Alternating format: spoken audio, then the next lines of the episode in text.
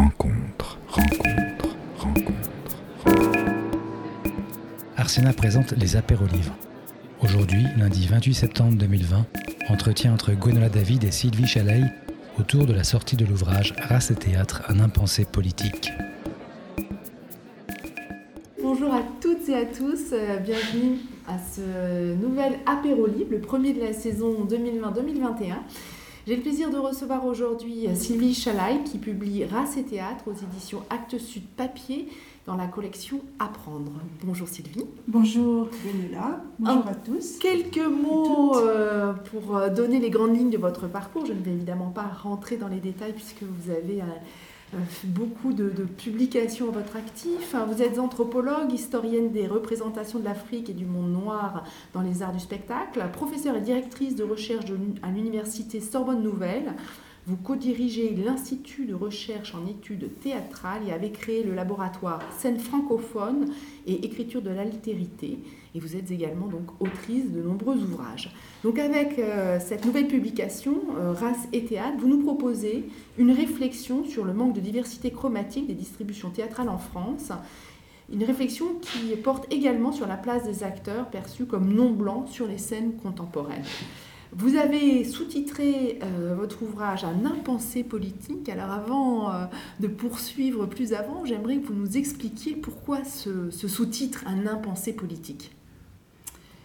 Alors c'est une question qui est justement euh, complètement liée à la première partie du titre et à la notion de race. Hein, vous savez bien que la notion de race politiquement aujourd'hui n'est pas valide, ni physiologiquement, ni scientifiquement mais c'est en fait euh, une réalité euh, qui est toujours ancrée dans les esprits et qui marque considérablement euh, finalement notre, enfin, notre quotidien dans le monde du spectacle. On a tendance justement à raciser les acteurs, à les ethniciser, à les ramener finalement à quelque chose qui normalement n'est pas valide. Et du coup, cet enjeu-là a à voir avec la question politique. Alors, elle est complexe, je ne sais pas si je vais partir tout de suite sur cette dimension politique, mais l'impensé politique est lié complètement à l'impensé de la race, qui fait qu'on on est agi par la race dans le milieu théâtral sans même s'en rendre compte. Alors vous dites aussi que euh, les institutions n'ont pas pris euh, la mesure du malaise. Vous parlez même d'aveuglement. En quoi euh, il y a aveuglement de la part de nos institutions théâtrales en particulier en fait, euh, on s'aperçoit que dans, le monde du divertissement, des industries récréatives, même euh, bien sûr de la télévision, le monde du sport, le monde de la mode, il y a eu une avancée depuis euh, à peu près une bonne vingtaine d'années. Enfin, il est vrai que c'est la question des années 80 va être quand même complètement déterminante. Je pense qu'on y reviendra peut-être tout à l'heure. Mais il se trouve effectivement que euh, après euh, les soulèvements de 2005, après euh, ce moment tout à fait violent hein, que connaît la France autour de 2005, eh bien, il y a une prise de conscience dans le monde justement des médias, on va dire, dans le monde du cinéma aussi, donc le monde de la télévision un petit peu également. Après, bon, il y a des nuances à apporter parce que tout le problème de la présence des, des acteurs non blancs dans les distributions, est aussi complètement corrélée à la question de la, de la, de la qualité du type de présence. C'est-à-dire que s'il s'agit simplement de faire des corps ou euh, s'il s'agit simplement d'avoir des seconds rôles toujours stéréotypés, on est quand même dans le problème complètement. Mais en ce qui concerne le théâtre, eh bien, euh, c'est une dimension dont on parle très peu, même euh, presque systématiquement quand il est question des acteurs de théâtre, eh bien, on me ramène souvent justement aux acteurs de cinéma. Mhm. Et on me parle de la question du cinéma. Alors que le, statut très particulier de l'acteur non blanc au théâtre n'est pas véritablement envisagé, n'est pas, euh, je dirais, euh, mis euh, vraiment sous, sous la lumière pour qu'on se pose vraiment la question de manière à voir quels sont les enjeux de ce que l'on a tendance à appeler d'ailleurs la notion de carnation ou d'incarnation. Et le livre parle effectivement de cette dimension-là qui se veut vraiment théâtre. Alors comment expliquer cette situation qui semble singulière dans le théâtre, puisque euh, nous n'avons euh, pas le même, euh, la même monochromie euh, justement au, cinéma ou dans les téléfilms? Qu'est-ce qui fait que dans le secteur théâtre, il n'y a pas cette variété qu'on trouve dans d'autres secteurs? Parce qu'en fait, le théâtre est complètement adossé à la question du répertoire et à l'idée qu'on on a finalement des pièces de théâtre qui appartiennent à une période historique où on pense euh, légitime euh, que euh, les personnages soient blancs. C'est-à-dire que c'est pour ça que je parle d'aveuglement. C'est-à-dire qu'à un moment donné, on a complètement digéré, absorbé dans la société française, mais c'est vrai aussi dans les sociétés, donc, on va dire plus francophones, donc du côté de la Belgique et du côté de l'Allemagne aussi. Mais enfin bon, j'essaie de m'intéresser au cas français. il se trouve que dans le répertoire français, eh ben, on pense tout de suite de manière euh, rapide euh, que les personnages euh, des pièces de théâtre, donc de Marivaux, de Molière, enfin de, notre grand répertoire classique en particulier, ce sont des personnages qui sont blancs. Et penser les choses de cette manière-là, c'est une façon en fait de, réduire la force du théâtre. Le théâtre qui se faisait à l'époque de Molière euh, avec les pièces de Molière en particulier, n'est pas le même aujourd'hui, même si on retravaille les pièces du même auteur. Et par ailleurs, Molière lui-même, est-ce qu'il il pensait ses personnages en termes de couleur ou pas? En termes de dimension, euh, je dirais, épithéliale et par rapport à la question de la couleur de peau. Si vous regardez euh, les pièces de théâtre du répertoire, il est très rare que les auteurs racontent quelque chose sur la qualité de la peau, la qualité des cheveux, euh, la réalité de la carnation des personnages. Puisque de toute façon, les personnages d'une pièce de théâtre ont pour vocation d'être pris en charge par un comédien, une comédienne. Et la comédienne ou le comédien va donner sa nature. Et cette nature-là, ce caractère, euh, n'est pas forcément lié euh, à ses cheveux, à la couleur de ses yeux, à la couleur de sa peau.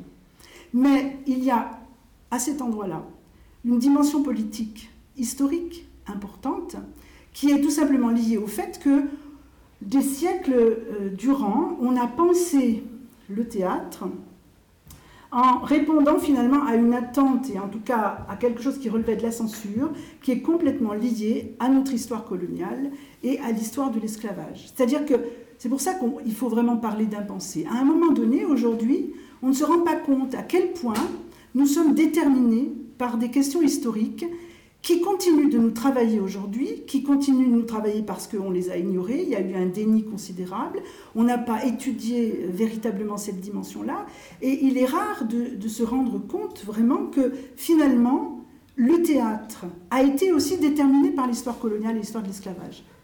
Et ça, c'est une dimension importante parce qu'en fait, on a penser le théâtre en blanchissant des personnages. Par exemple, euh, donc, un personnage comme Cléopâtre dans la pièce de Shakespeare ou Nicomède dans celle de Corneille. Euh, donc c'est un travail qui a été notamment fait par Yasmine Modestine récemment, qui sort un, livre sur cette, sur cette question-là. Ces, personnages ont été arrangés, blanchis par les auteurs, euh, alors pas par Shakespeare, mais c'est après les mises en scène de Shakespeare ont blanchi. Par contre, Corneille, lui, euh, a dit bon bah non, ma Nicomède, euh, elle sera blanche. Alors il y a plein d'autres exemples de pièces de théâtre peut-être moins symboliques que celle-ci, mais dans lesquelles finalement les personnages noirs n'apparaissent pas. on ne parle pas de, carnation et il n'y a pas d'Africains, il n'y a pas de personnages de cet ordre-là, parce qu'il y a une censure qui veille, qui est importante, parce qu'on ne veut pas parler des territoires des colonies, et notamment des Amériques, où la présence française est importante. Dès la fin de la Renaissance, donc au XVIIe, XVIIIe siècle, il y a une présence très très importante aux Amériques autour du Mississippi, c'est la Louisiane, c'est un territoire en fait d'esclavage, un territoire euh, où euh, on extermine les Indiens. Hein, donc, euh, et finalement, ces questions coloniales ne sont pas du tout bien perçues donc dans les milieux euh, intellectuelle. Et, du coup, on censure en fait. Il y a, pour qu'une pièce soit jouée au XVIIe, XVIIIe siècle, il faut qu'elle ait le privilège royal. Si elle n'a pas le privilège royal, si elle n'a pas été estampillée pour être autorisée à être montée ou jouée, elle ne joue pas. Donc il y a censure et puis autocensure. Si on veut que la pièce soit jouée, bah, il vaut mieux pas parler d'Amérique, parler d'Afrique. surtout pas faire référence donc à la traite ou à l'esclavage. Donc pendant vraiment des décennies et des décennies, on a eu des pièces de théâtre qui s'arrangeaient pour ne pas parler de ces choses-là. Même quand euh, il était question, par exemple, de la découverte du Nouveau Monde. On parlait du Nouveau Monde, mais on s'arrangeait pour... Euh, on parlait des Indiens, des Caraïbes, mais euh, surtout pas, en fait, donc, bah, de la question de l'esclavage, de la traite des Africains, enfin, toute cette dimension-là. Or, du coup, ça, a eu un, impact sur notre façon de percevoir le répertoire, puisqu'on perçoit le répertoire bah, de manière enfin, complètement eurocentrée. Alors, ça, c'est une chose contre laquelle eh bien, il faut œuvrer aujourd'hui, parce que si on pense que l'on peut en 2020 continuer de monter des pièces de Molière, de Shakespeare, donc euh, de Tchekhov, enfin, toutes ces pièces du grand répertoire euh, européen, mais sans noir, parce que dans notre esprit, il n'y aurait pas de, noir, ou en tout cas de non blanc dans ces pièces, ben, le théâtre est mort. Tout simplement. C'est-à-dire, qui est-ce qui va venir au théâtre? Plus personne n'aura envie de venir au théâtre, la jeunesse en particulier, parce que le théâtre, même si c'est une pièce de Tchékov, de Molière, de Shakespeare, nous parle d'aujourd'hui. Et on ne peut pas parler d'aujourd'hui, de nos sociétés d'aujourd'hui, sans en parler avec la diversité chromatique. Et c'est pas un comédien noir ou une comédienne noire dans une distribution ou non blanc, parce que c'est quoi la Enfin, qui disait c'est quelle couleur un noir? Le problème est lié à la, façon dont on perçoit l'autre dans sa différence en le racisant et en l'exotisant quelque part. Ce que vous montrez, Sylvie Chalaï, dans votre ouvrage, c'est qu'il n'en a pas toujours été ainsi. C'est-à-dire que si on regarde dans les années 30 euh, en France euh, et, plus tard même, il semblerait que euh, les plateaux étaient beaucoup plus diversifiés chromatiquement qu'aujourd'hui. Qu'est-ce qui explique cette situation? Vous avez pointé un moment de, bascule, 2005, hein, les émeutes. On se souvient qu'à cette époque-là, Marcel Besonnet avait engagé euh, Bakary Sankaré à la comédie française. On semblait partir sur une évolution euh, vers l'ouverture, et puis il semblerait que non. Qu'est-ce qui, pour vous, euh, a infléchi cette dynamique? Alors, c'est vrai que si on reprend de manière historique les étapes, la situation des années 30, enfin de l'entre-deux-guerres, qui est une période où il va y avoir une négromania, comme on disait à l'époque, parce qu'on découvre euh, la revue nègre, il y a tout un, modernisme qui passe en fait par le jazz, par la création euh, donc africaine-américaine, par la découverte des danses euh, donc, qui sont héritières du jazz, enfin qui sont liées vraiment au jazz. Donc il y a un engouement très particulier. Mais cet engouement des années d'entre-deux-guerres, donc des années 20-30, n'est pas du tout exempt de racisme. C'est-à-dire qu'il faut bien réajuster les choses. On est dans une espèce de fascination pour euh, la femme noire et l'homme noir. Euh, le modèle noir, le, fameux, euh, enfin l'exposition hein, qui a été faite récemment donc au musée d'Orsay, a, bien illustré cela, c'est-à-dire comment finalement les créateurs de l'époque, dans le monde de la peinture et dans le monde du théâtre en particulier, convoquaient des artistes euh, donc souvent des danseuses, euh, souvent des acteurs également très athlétiques. Donc il y a le fameux Joseph, il y a euh, en fait une comédienne qui s'appelait Aïcha Goblet, qui elle-même donc avait commencé d'ailleurs à, à, être inspirée par des, des danseuses dès le début du XXe siècle, hein, bien avant en fait la guerre de 14. Mais on est dans une ambiance particulière de cette période, dans la fascination, dans l'exaltation du monde noir. Et cette fascination passe par une attirance-répulsion et ça n'enlève rien, effectivement, au regard parfois très stéréotypé et euh, on est en pleine colonisation. Donc cette présence noire sur les plateaux, elle doit être relativisée par rapport, euh, donc, mais elle est euh, très parisienne. Elle est aussi associée aux exhibitions. Donc c'est une période où on est aussi fasciné par la conquête coloniale. Hein. On est dans cette, dans cette période-là. Ensuite, donc, arrive la, en fait, la Seconde Guerre mondiale, et la Seconde Guerre mondiale va, tout renverser, je dirais, dans le rapport euh, au monde colonial pour la France. C'est-à-dire que euh, beaucoup euh, déjà d'Africains américains viennent des États-Unis.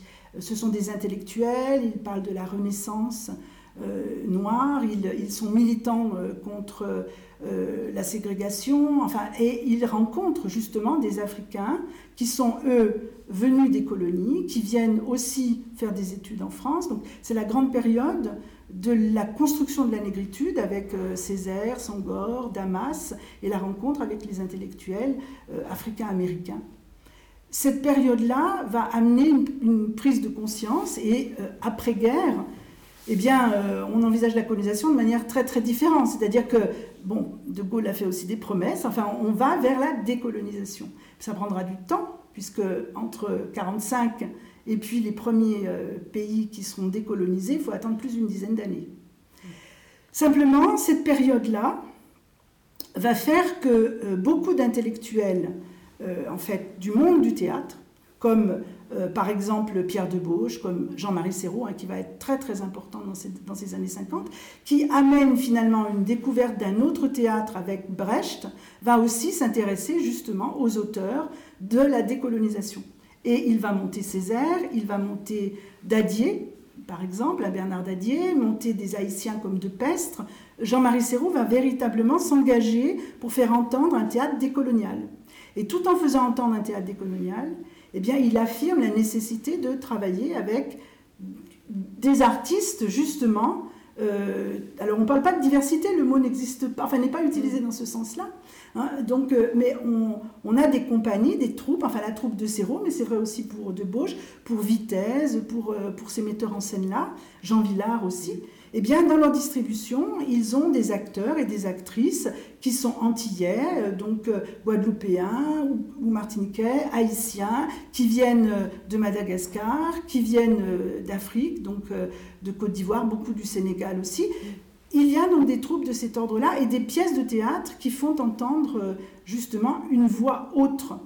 Et d'ailleurs, Serrault disait à quel point la société contemporaine qui se prépare ne pourra pas ne pas se confronter à la question décoloniale, qui est la question centrale pour lui de l'après-guerre. Cette période, donc, on se dit, mais quelle, conscience extraordinaire. Enfin, donc il y a des acteurs. Euh, il y, a, par exemple un acteur comme Georges Aminel, euh, qui va d'ailleurs être, euh, enfin, va entrer à la Comédie Française. Hein, c'est un comédien martiniquais. Il rentre à la Comédie Française dans les années 60. Et hum, donc, euh, on, pourrait, citer, enfin, il y a toute la compagnie des griots aussi, hein, qui va travailler avec, euh, avec Jean-Marie Serrault. Donc, il y a une ribambelle de comédiens et de comédiennes à cette période-là, mais qui sont quand même liés à des actions, euh, je dirais, de, pièces de théâtre politique. Enfin, il y a quand même une, dimension de cet ordre-là. À peu près, il y a je dirais, une dizaine d'années qui est dans cette perspective-là. Donc, c'est les années 60.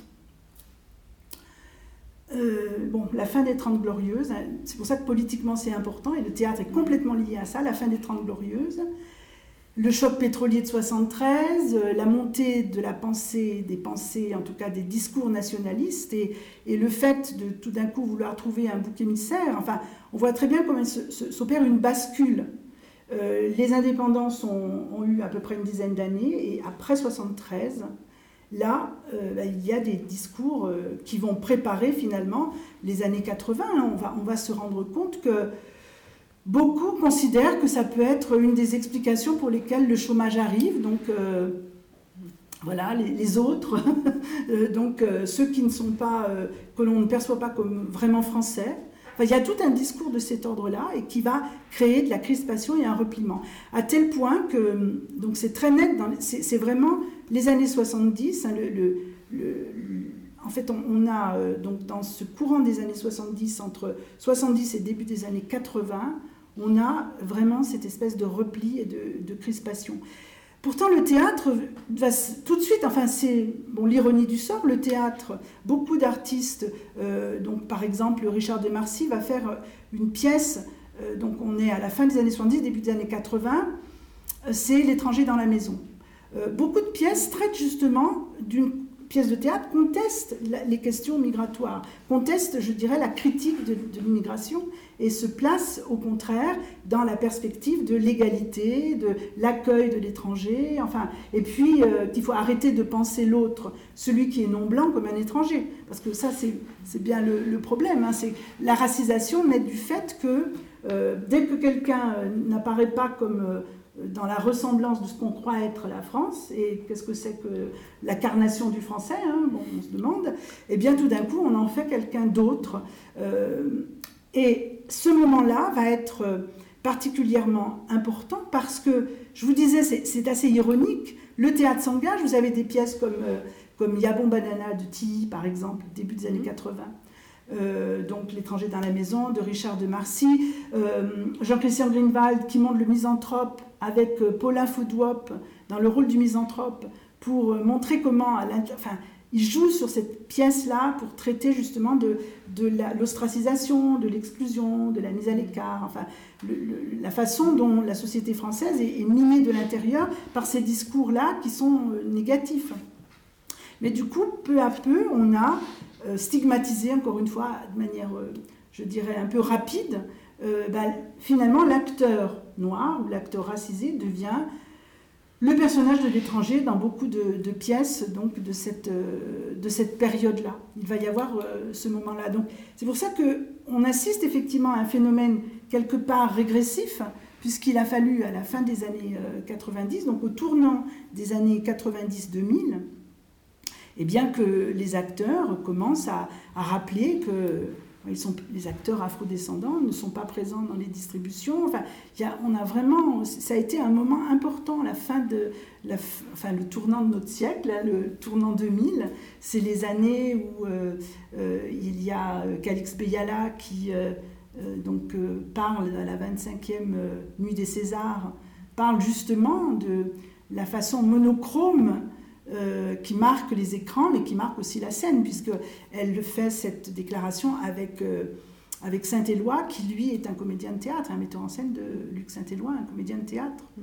Je voudrais revenir sur cette dimension politique euh, que nous pointions en ouverture de cette discussion, puisque, somme toute, à travers cette figure de l'autre, hein, à laquelle est ramené euh, l'acteur noir, c'est aussi lui faire endosser toute une histoire, une histoire euh, coloniale, une histoire d'imaginaire, lui faire porter quelque chose qui ne lui appartient pas forcément.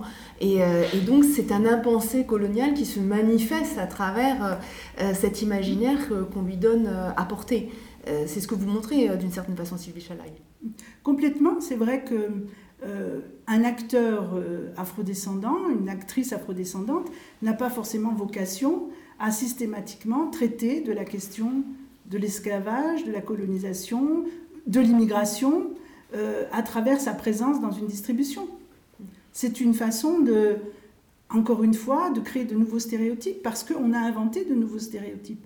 Il y a bien sûr tous les stéréotypes euh, exotisants, érotiques, liés à ce que j'appelle l'éroticolonie. Hein. Donc ça, c'est très très fort, notamment pour, pour le monde des, comédiennes. Mais... À travers aussi des figures très emblématiques comme Joséphine Baker, qui ont vraiment entretenu aussi cette image euh, assez... Euh, magnifiée du corps noir. Vous, vous le citez amplement, la façon dont il est cité comme un, un exemple de beauté euh, très attirant, ténébreux et en même temps, euh, voilà, presque chosifié sur la scène.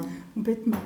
En même temps, Joséphine Baker euh, a fait en sorte de finalement de mettre un pied dans la porte, on dirait aujourd'hui, de manière à, être présente sur la scène, à accepter parfois d'avaler des couleuvres, mais en allant très très loin, beaucoup plus loin finalement, c'est-à-dire en, en, en s'auto-caricaturant. En caricaturant l'idée stéréotypée que l'on se faisait justement de la femme noire et de, la femme sauvage, donc euh, en allant euh, justement jusqu'au euh, jusqu'à tous ces éléments extérieurs comme le fait d'avoir un fauve enfin, qui l'accompagnait dans ses déplacements. Enfin, elle allait très très loin pour mettre le regard du blanc en situation justement d'être tellement ridicule, exacerbé. Donc elle, elle jouait justement à être la sauvage, à être l'oiseau des îles, de manière extrême. Donc c'est euh, Genet qui parle de négrification, hein, c'est la notion de négrification, c'est la nécessité de se négrifier, le, terme donc euh, est, grave puisque ça joue sur le mot, sur le mot nègre, mais il s'agit justement de renvoyer euh, le blanc à son regard absurde. Là, nous parlions en fait d'un autre type de stéréotype, stéréotype des, des années de notre nouveau millénaire, donc des années 2000, qui passe effectivement par des stéréotypes où on, on va chercher par exemple euh, les violences en Afrique, on va chercher évidemment, ça pour l'instant c'est très très important, les questions migratoires, et euh, donc euh, finalement comme sujet ou élément qui justifierait les acteurs afrodescendants sur, sur scène. Et, du coup, on, fabrique effectivement de nouveaux, stéréotypes, de nouvelles idées reçues. Et il faut sortir, bien entendu, de cette, dimension-là. C'est-à-dire, on ne peut pas se contenter de penser que le théâtre fait œuvre de diversité en montant des spectacles qui traitent euh, du monde euh, migratoire, euh, en convoquant justement donc, des migrants, qui parfois d'ailleurs ne sont pas comédiens, ça, ne gêne personne, parce qu'on on, est sur un autre terrain, on est sur un autre terrain d'action théâtrale.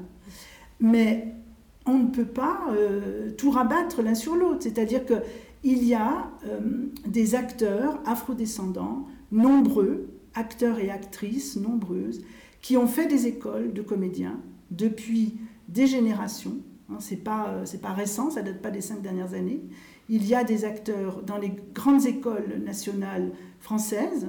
Euh, et quand ils sortent des écoles, une fois que finalement les tréteaux donc euh, les ont utilisés, je crois, je ne sais pas combien de temps ça dure, 2-3 ans, le, dispositif. Le Jeune Théâtre National, c'est 3 années. 3 années. Ben, après, la grande difficulté, c'est de se retrouver à nouveau distribué dans des spectacles, et dans des spectacles où il n'est pas nécessairement question, euh, effectivement, de colonisation, d'esclavage, euh, d'altérité, parce qu'ils font partie, enfin, ils, ont, ils font partie de la société française, tout simplement.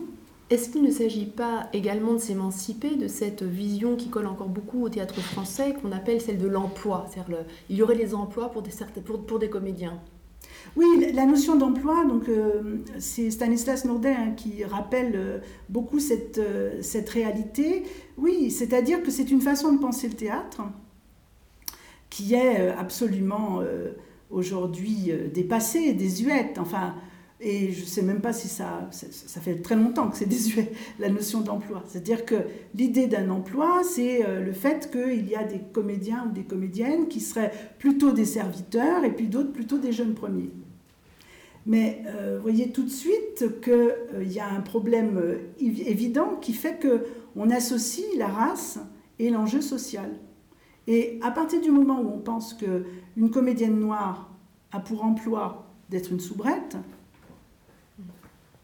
Bon, ça en dit long, hein, à une période où Meghan épouse euh, donc un ressortissant de, la couronne royale anglaise, par exemple, n'est-ce pas? Bon, c'est imbécile aujourd'hui de penser les choses de cette manière-là.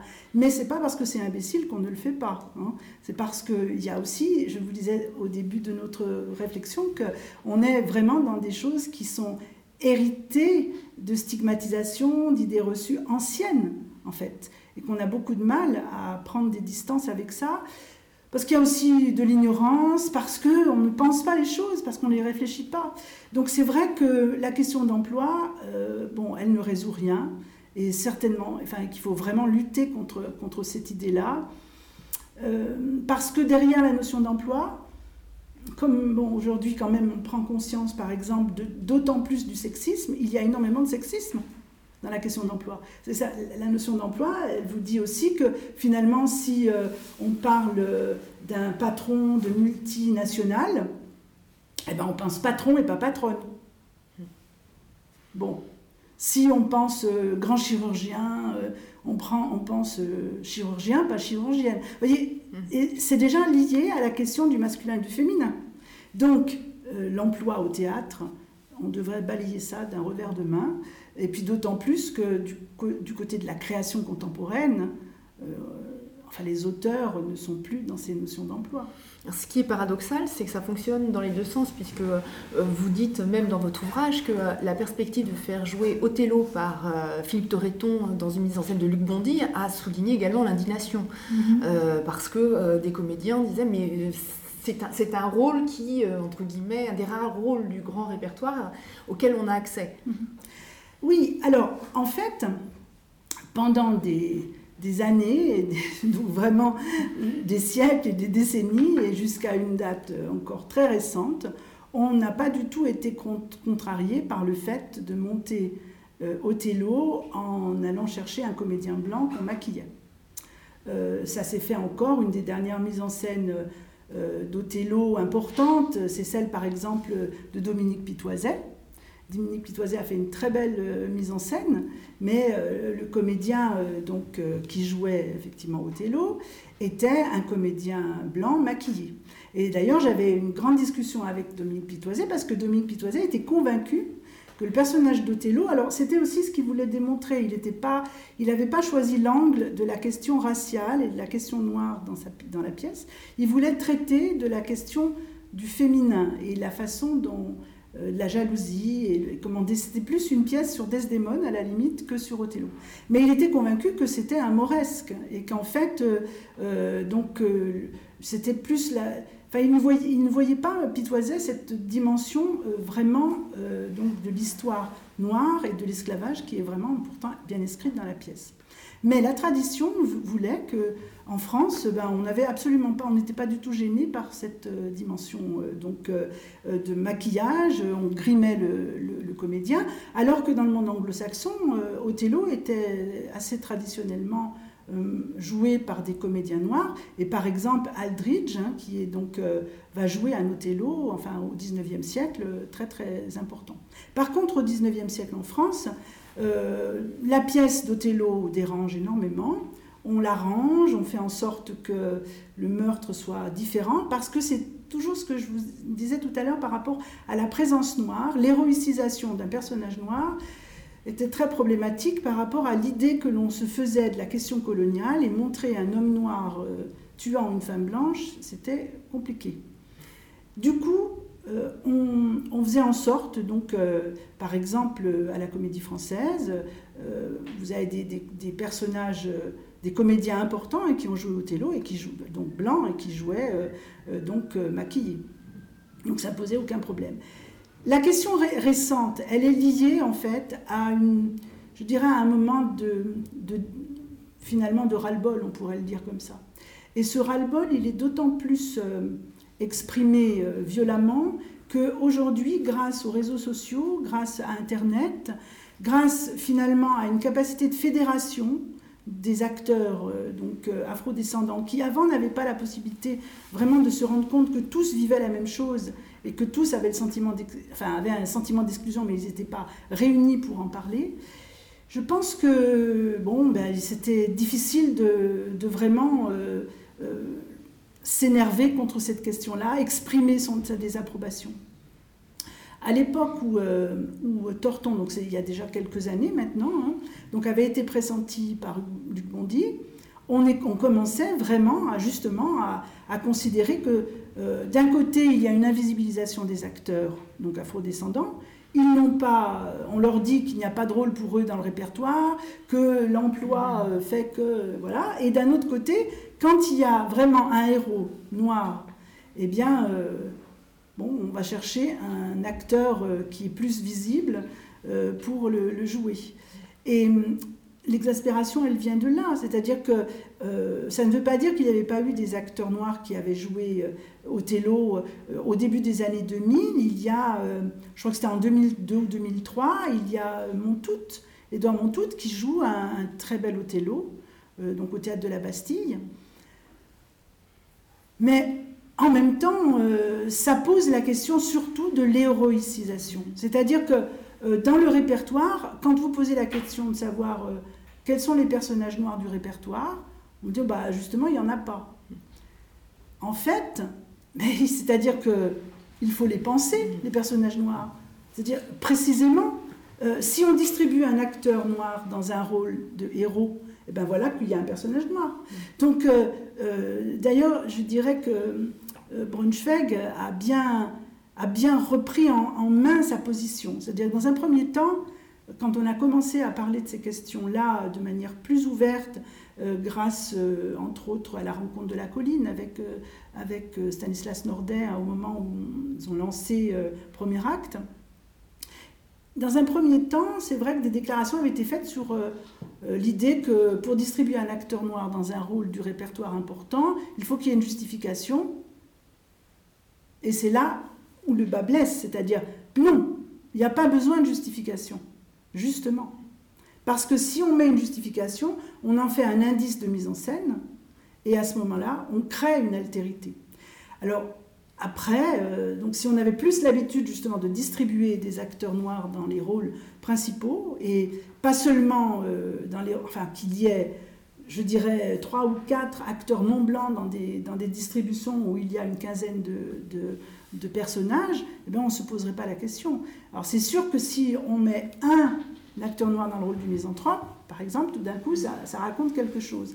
Même euh, quand euh, donc Stéphane Braunschweig a monté Macbeth, qu'il a distribué à Dama Diop dans le rôle de Macbeth, heureusement, enfin, il a, il a aussi distribué une autre comédienne dans un autre personnage, dans, un autre personnage de la pièce, une autre comédienne afrodescendante, enfin, je pense, bon, c'était important, mais il aurait pu même aller encore plus loin, parce qu'il y a danger, effectivement, surtout en annonçant euh, des choses de cet ordre-là, de, faire des amalgames et de considérer que euh, bah, ça raconte quelque chose, que la couleur de peau de, de Diop raconte quelque chose sur la mise en scène de Macbeth. Mais c'est parce qu'on manque d'habitude. Je trouve qu'il y a une chose très très importante qu'a fait la comédie française euh, là donc récemment avec la nouvelle direction d'Éric Ruff, c'est qu'il y a trois, alors j'ai oublié les noms des deux jeunes qui viennent d'arriver, mais donc il y a euh, Bakary Sangaré, bien sûr, qui est l'ancien, l'ancêtre, mais il y a deux autres acteurs qui ont été recrutés, donc maintenant il faut qu'il y ait des femmes aussi, euh, afrodescendantes, mais c'est très important, la question de la diversité, c'est pas convoquer un acteur noir dans une distribution ou une comédienne noire, c'est en fait de penser la question du non-blanc. Est-ce que vous reliez cette, euh, cette, réflexion à la nature même du théâtre hein, dans votre ouvrage Civisal Chalaï C'est-à-dire que euh, ce qui fait euh, qu'on ne peut pas se contenter de convoquer des acteurs ou des actrices noires parce qu'ils représentent hein, et parce qu'ils convoquent l'imaginaire de par leur couleur de peau, vous allez beaucoup plus loin dans votre analyse du personnage. Et qu'est-ce que c'est qu'un personnage de théâtre? Quelle est la magie propre au théâtre. Mhm. Oui, parce que penser euh, finalement qu'il y a incarnation au théâtre, c'est simplement un jeu de mots. C'est-à-dire que oui, on, parle de carnation, d'incarnation, et on pense que parce qu'il est, question d'incarnation, il faut qu'on se pose la question de la couleur de peau. Mais en réalité, le théâtre, ça n'est pas une incarnation. Enfin, on n'est pas dans, dans l'idée euh, donc de de créer euh, à un moment donné quelque chose qui serait euh, euh, de faire réexister à nouveau l'être disparu en lui donnant le plus de proximité avec la ressemblance. Enfin, on n'est pas dans le dans oui, oui, oui, complètement. Pour utiliser un terme anglais, avec mon accent dont tout le monde aura apprécié. Par exemple, il y, a une pièce de, de Soulier qui, qui s'est faite justement au, moment où, euh, où Bozenet était euh, directeur. Hein. Daniel Soulier avait monté avec Bakary Sangaré euh, un texte qui parle en fait de vitesse. C'est vitesse qui raconte, c'est une espèce de. C'est les mémoires de vitesse, c'est des lettres aussi de, de vitesse qui racontent donc un peu sa carrière. Et c'est Bakary Sangaré qui incarnait, entre guillemets, c'est le terme qu'on utilise, mais en réalité, le théâtre transmet, raconte, on est dans, le passage, dans quelque chose qui est beaucoup plus de l'ordre de la transe. Il y a une transmission et pas euh, une convocation qui serait euh, euh, de faire revivre, de faire exister à nouveau. Je pense que c'est pour ça que c'est important de repenser le théâtre euh, comme en fait, une pratique qui est une pratique de l'oralité. C'est une pratique de conteur, profondément de conteur, et, pas une, Alors, bien sûr que peut-être c'est un héritage du théâtre bourgeois d'avoir euh, cette idée que on, est en train de convoquer donc le disparu. Mais la force justement de la pièce de, Soulier, c'est que bon, Bakary est loin de ressembler à Vitesse. Hein, bon, absolument pas. Et, du coup, ça, c'était, on entendait tout autrement. Enfin, le, la voix de vitesse, et pourtant il, convoquait quelque chose de vitesse. Donc pour moi, euh, ça a à voir effectivement avec la vibration, avec l'âme, avec quelque chose qui est beaucoup plus de cet ordre-là que la question de l'apparence. Toute façon, une apparence, on, peut, on la retravaille. Enfin, voilà, le, théâtre, quand Gina Djemba, par exemple, joue euh, donc le, personnage de la, Madame Tourvel dans l'adaptation euh, du roman de Chaudelot de Laclos, au théâtre de l'atelier. Eh bien, finalement, Madame de Tourvel, est-ce qu'on sait à quoi elle ressemblait vraiment? Et on sait très bien que, si on veut se donner une justification historique, eh ben, il y avait pas mal de métis hein, à la cour et dans le monde. Il ne faut pas du tout penser que le monde, le monde du 18e était un monde blanc. Par contre, il était blanc parce qu'on se maquillait beaucoup et qu'on se mettait du, de la poudre de riz, euh, parce que c'était en fait euh, un signe de beauté, mais aussi un signe de, hauteur par rapport à l'extraction sociale. C'est-à-dire plus on était pâle, plus on était censé être aristocrate, enfin être élevé dans, loin des champs. Voilà, loin des champs. et, donc ne pas être un vilain, mm. fort du terme. Bon, quand Gina Djemba, enfin, Gina Djemba, ben elle est, c'est Gina Djemba, elle est métisse, elle a une origine euh, à la fois euh, congolaise et russe, donc voilà. bon, bah, ça marche euh, complètement. Donc c'est pour ça que, en plus, on ne cesse de se, de se, faire des crispations sur des choses qui sont même pas des réalités historiques. C'est-à-dire, du point de vue de la réalité historique, ça marche pas. De ne pas vouloir justement convoquer de métis ou d'afro-descendants dans des pièces du XVIIIe siècle. Et du point de vue de la pensée du théâtre, du point de vue de l'esthétique et de la pratique théâtrale, c'est pas intéressant non plus, parce que donc, euh, ça, pour moi, il y a danger parce que ça tue le théâtre. C'est pour ça que euh, ne pas penser la diversité aujourd'hui, c'est vraiment se, enfin, se préparer à un enterrement de première classe pour le théâtre. Vous parliez tout à l'heure euh, du programme Premier Acte qui a été lancé en, 2014 par plusieurs institutions culturelles, mhm. le TNS, le Festival d'Avignon, l'Odéon, des fondations, etc. Euh, tout en étant euh, d'ailleurs assez critique hein, sur l'ambition de, ce programme, sur le malentendu qu'il pourrait y avoir de dire que si les, acteurs et actrices noires ne sont pas distribués, c'est parce qu'ils ne sont pas formés. Donc vous, vous êtes euh, assez critique de cette, de cette position, montrant que c'est pas forcément ça, euh, ça le sujet. De la même façon, vous pointez euh, le fait que certains metteurs en scène, entre autres hein, David Bobet, Arnaud Churin, enfin plusieurs, font jouer sur, sur, leur, sur le, plateau de théâtre, dans leur mise en scène des acteurs et des actrices noires, sans pour autant vraiment changer la donne. Alors, qu'est-ce qui pour vous euh, est nécessaire pour changer cette donne En fait, c'est tout le problème, euh, vous savez, du fameux doigt qui est tendu vers la Lune, et que parfois, au lieu de regarder la Lune, on regarde le doigt. On est vraiment dans ce, problème-là. C'est que la, la, question de la distribution et de la diversité des acteurs afrodescendants et actrices afrodescendantes sur les plateaux, ça n'est qu'un symptôme le, grand enjeu, le grand enjeu de cette histoire théâtrale, c'est en fait de donner la parole. Enfin non, je ne veux pas dire donner. Il parce que donner, c'est encore quelque chose qui est paternaliste et surplombant. Il n'y a, pas, a pas à donner la parole, il faut que collectivement, la communauté nationale du monde du théâtre se rende compte qu'il n'y a pas suffisamment aussi de diversité dans les paroles et dans les créations.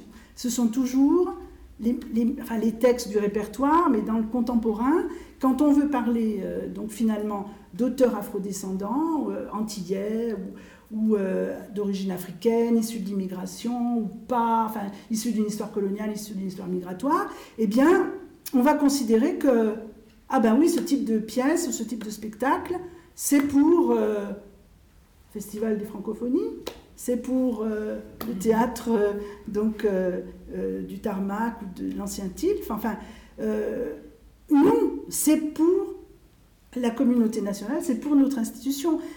Il ne faut pas que même dans les, les, dans les programmations des spectacles, dans les grands théâtres, théâtre de la colline, théâtre de l'Odéon, ces, ces pièces-là soient des pièces qui sont faites finalement pour dire attention, on fait un truc du côté de l'Afrique là. Attention, euh, on fait quelque chose pour les Outre-mer.